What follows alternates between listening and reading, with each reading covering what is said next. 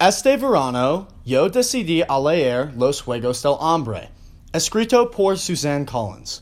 La primera novela de la serie de Los Juegos del Hambre, el cuento gira alrededor las experiencias de Katniss en un estadio donde 24 tributos necesitan matar los otros para ganar y sobrevivir.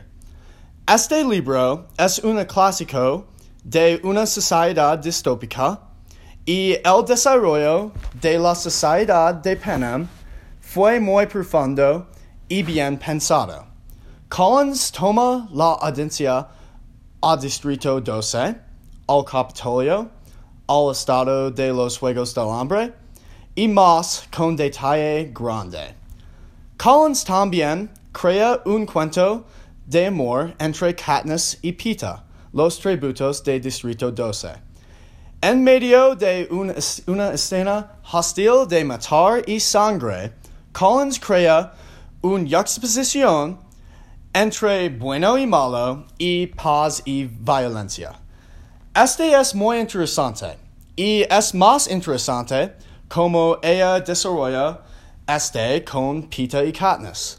Peeta admitió su amor a Katniss antes de los Juegos del Hambre y Katniss apareció un poco asqueado con eso.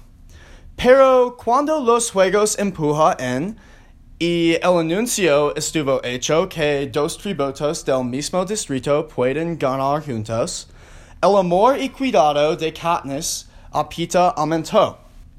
Es un cuento al lado que es interesante entre los dos.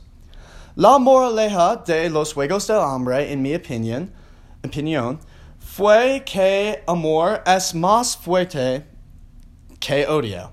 Los tributos que actuó con odio y desprecio como Cato en el fin no tuvo éxito. Pero Katniss y Peeta, quien han actuado con amor y cuidado, ganaron los juegos en el fin. En mi opinión, esta moraleja es muy válida y verdad.